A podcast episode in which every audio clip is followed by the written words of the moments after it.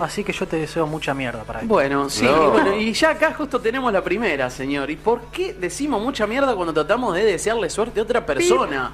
No sé si muchos lo saben a esto. Bueno, Sí, Pero bueno, sí, yo digo eso. Es- o sea, es conocido el término, pero no sé si el origen es tan conocido. Eso No, es justamente es lo que nos trae a la A mesa ver, este lunes. Y creo sabe. que viene por el lado del teatro, ¿no? Viene por ahí, viene Yo por ahí. era Muy chica bien, Alegre. Cuando era chica hacía teatro y siempre era mucha mierda. Muy bien, exactamente. Bueno. Bueno. los que están dentro del medio artístico del teatro obviamente lo conocerán porque es una frase eh, muy conocida en ese ambiente porque viene de eh, el clásico justamente de las obras de teatro, pero sobre todo de principios principios eh, del siglo del siglo XX, finales del siglo XIX incluso, Ujú. cuando bueno, justamente en esa época los teatros este, estaban sobre las calles donde las calles, bueno, eran circuladas sobre todo por gente con carretas, o sea, con Claro. este, carros tirados por animales a tracción a sangre. Bueno, justamente se decía mucha mierda porque cuando se veía que en la calle sobre la que estaba justamente el teatro se veía mucha bosta, mucho excremento justamente de animal, daba cuenta de que muchos carros llegaron al teatro y por lo tanto hubo Ah, mucha gente encanta. justamente Pero mirá de dónde viene. en ¿eh? el teatro y la obra obviamente fue un éxito. Así que en este caso se decía mucha mierda justamente para que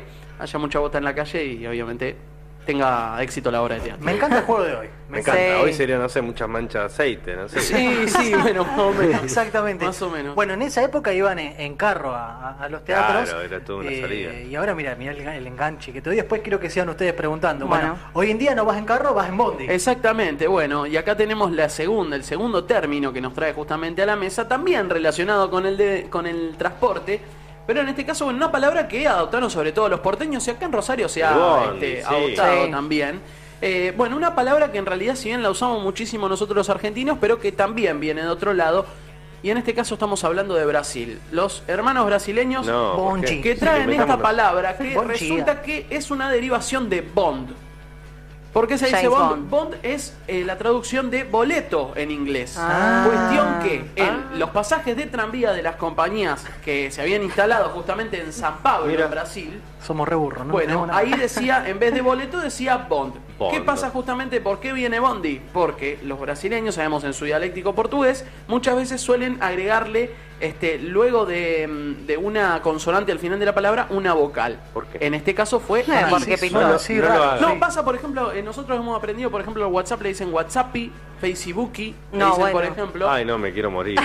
Bueno, Y nos tienen de hijo con Pasá de sí, tu sí, Facebook. No lo puedo creer. Bueno, ganaron tantos es. mundiales y hablan así. y bueno, es lo que hay, es lo que hay. Igual que lindo dialéctico el portugués, ¿eh? Sí, sí, banco, banco. Sobre Cuando- todo la sonoridad. del Cuando portugués. escucho estas cosas uno se, se pone mal. Es Sí, decir, sí, ¿Cómo sí. puede ser que, que Messi no ganó un mundial y sí ganó Kaká?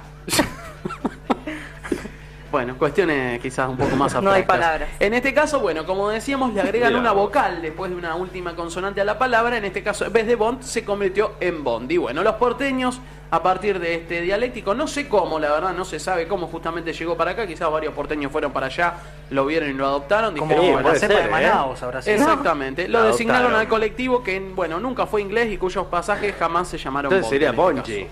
Claro. Bonji. Bonji. Bueno, el acá Bonji. Tomar el bonji. Pero eh, fue más que nada por verlo escrito. Veían Claro. escrito Bondi y ahí fue que justamente que lo trajeron. Bonchi, bonchi, Bon, bonchi. Bueno, hay que bárbaro. otro término ahora. Bueno, eh, veo que están ahí con, con muchas ganas de preguntar. ¿Velo? ¿Tenés alguna propuesta? Sí, eh, a mí me interesa saber ah, eh, cómo, cómo decimos los argentinos cuando algo queremos algo mucho y, y, bueno, como que cuesta. Como que hay que pelearlo, Claro, ¿no? Cuesta conseguirlo. Bueno, hay una frase, esta es eh, un favorito de un amigo nuestro, Maxi. Ah, es verdad. es ¿Ah, verdad. sí? Es un amigo nuestro que muchas veces sí, nos la decía con, con muchísimo fervor, sobre todo cuando teníamos que rendir, cuando Emoción. teníamos que hacer algunos Es un trabajos. chiste de la oficina. Ya me imagino Exactamente. quién es. Y nos decía, el que quiere celeste, que le cueste. Bueno, ¿qué tiene que ver Claro. celeste Qué con el color? Celeste? Con algo que, que- que justamente requiere un esfuerzo. Bueno, resulta que este dicho guarda una estrecha relación con un mineral, chicos. Eh, Con un cara mineral grande. llamado lápiz lazuli que se extrae de unos pocos lugares de Oriente. Mirá de dónde viene. Con este mineral se fabricaba un bellísimo color azul muy resistente a la acción del tiempo que, bueno, por su procedencia fue llamado azul de ultramar.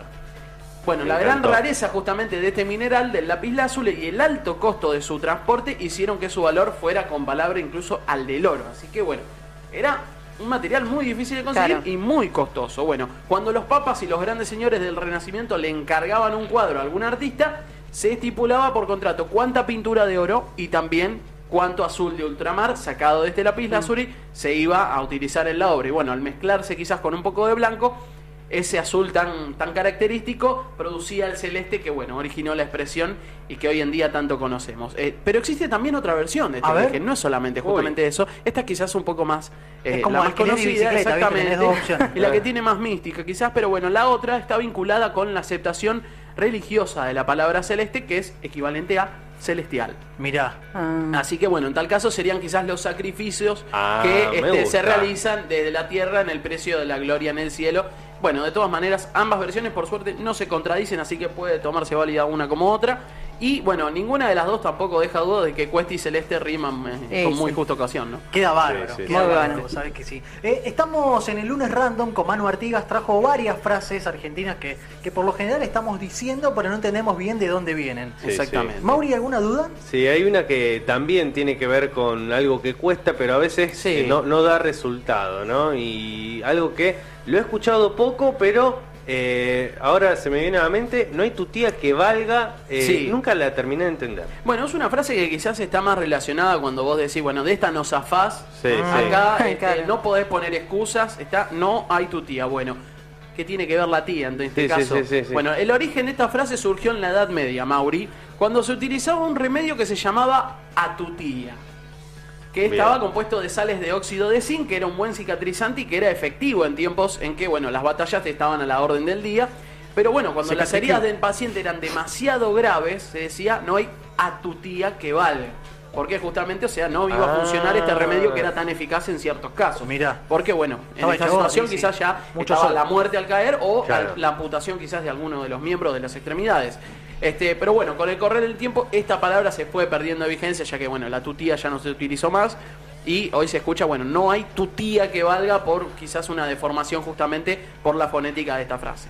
Fíjate de dónde vienen estas Tremendo. cosas. Claro, al final la tía no no le, tiene nada, no le encontraba ninguna lógica, Sí, sí, era sí, como ¿no? un dicho nomás. Y no, era- no es que hablaba de la tía de nadie. No, no, un exactamente. medicamento. Es interesantísimo esto. Me encanta. Eh, Manu, yo quiero seguir Sí. porque dentro de esta lista hay un montón de, de cositas que me llaman Tenemos la un atención. montón, sí. Agarrate Catalina. Sí. Que tantas cosas han surgido de esta frase. Ha surgido un grupo uruguayo de murga. Una Exactamente. frase. Estuvo tocando la semana pasada con Ujú. Don Osvaldo. Hizo, bueno, grandes temas de, de la época de callejeros versionados eh, tipo así. Murga uruguaya es espectacular. Es espectacular. Pero es no sé de dónde viene Agarrate Bueno, la frase no viene de Uruguay en este caso, sino que viene de, eh, de Buenos Aires. Ah. Del mismo Buenos Aires, esta sí Bueno. es bien argentina y cuenta la historia de que una familia de trapecistas de un circo recorría los barrios porteños en la década del año- de los 40, en 1940, pero había una historia trágica detrás eh, de esta tradición, Ay, no. porque la bisabuela y Ah. la madre de la joven este, una joven llamada Catalina, habían muerto realizado presentaciones en el circo. Así que por Ay, eso,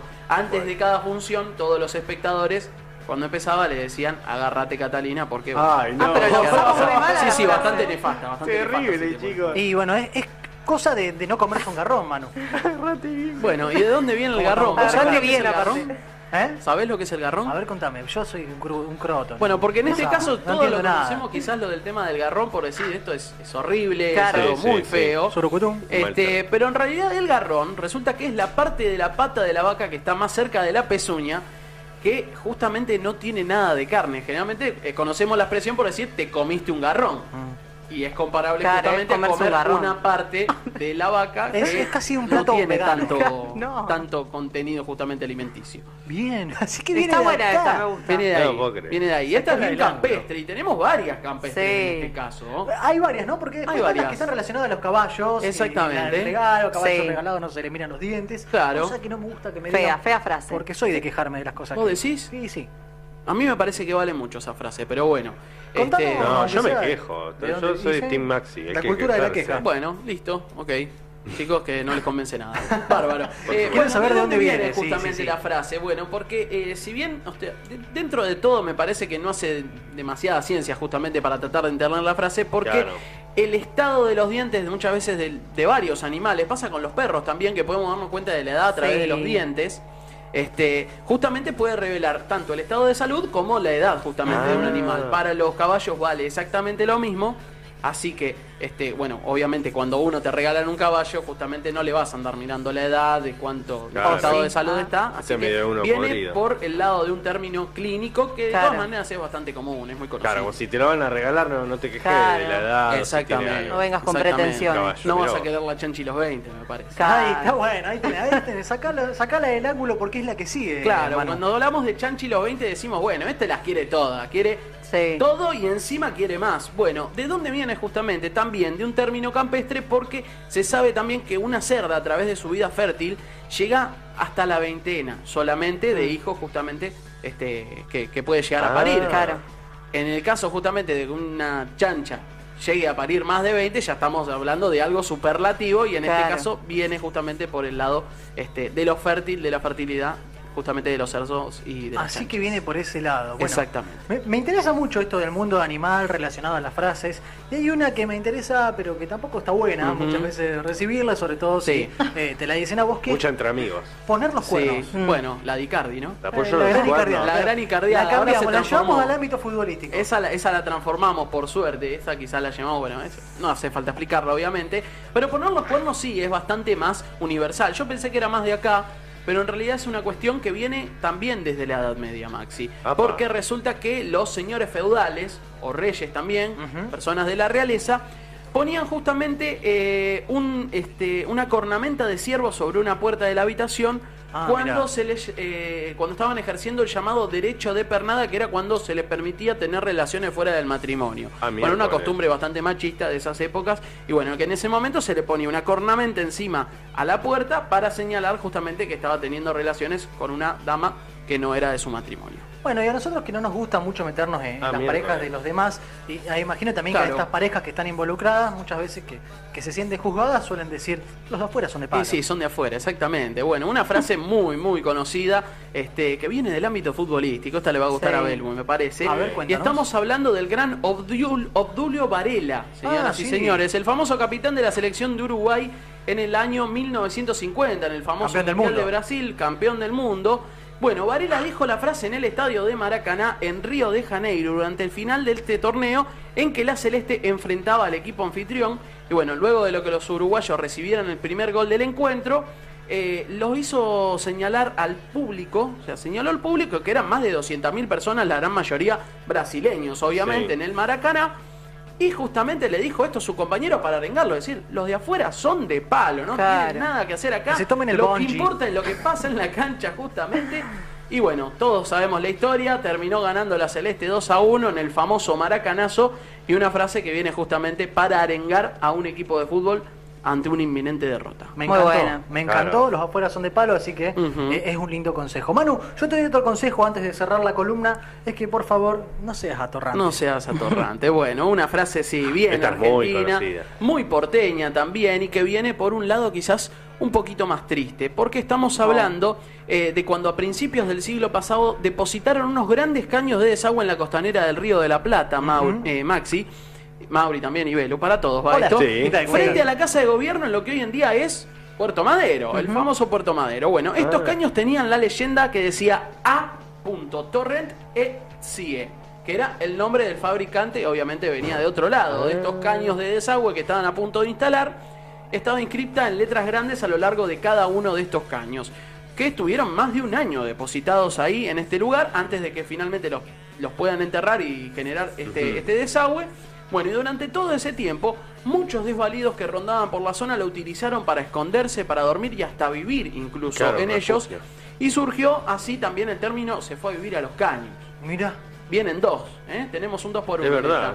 Que bueno, con el tiempo evolucionó hasta quedar en se fue a los caños y a los que hicieron de los caños justamente un hogar se los llamó Atorrantes por esta inscripción que decía Atorrent mirá. Bueno, y por extensión, bueno, también se utilizó para referirse a toda persona pendenciera de mal comportamiento, quizás se terminó justamente desdibujando un poco este, este Claro. se argentinizó. Sí, Cuando te mandaba alguna de chico te decían... Sos un atorrante. atorrante". Son atorrantes. Y ahora es otra cosa, un poquito Bueno, más fuerte. qué- Sí. Claro, qué triste.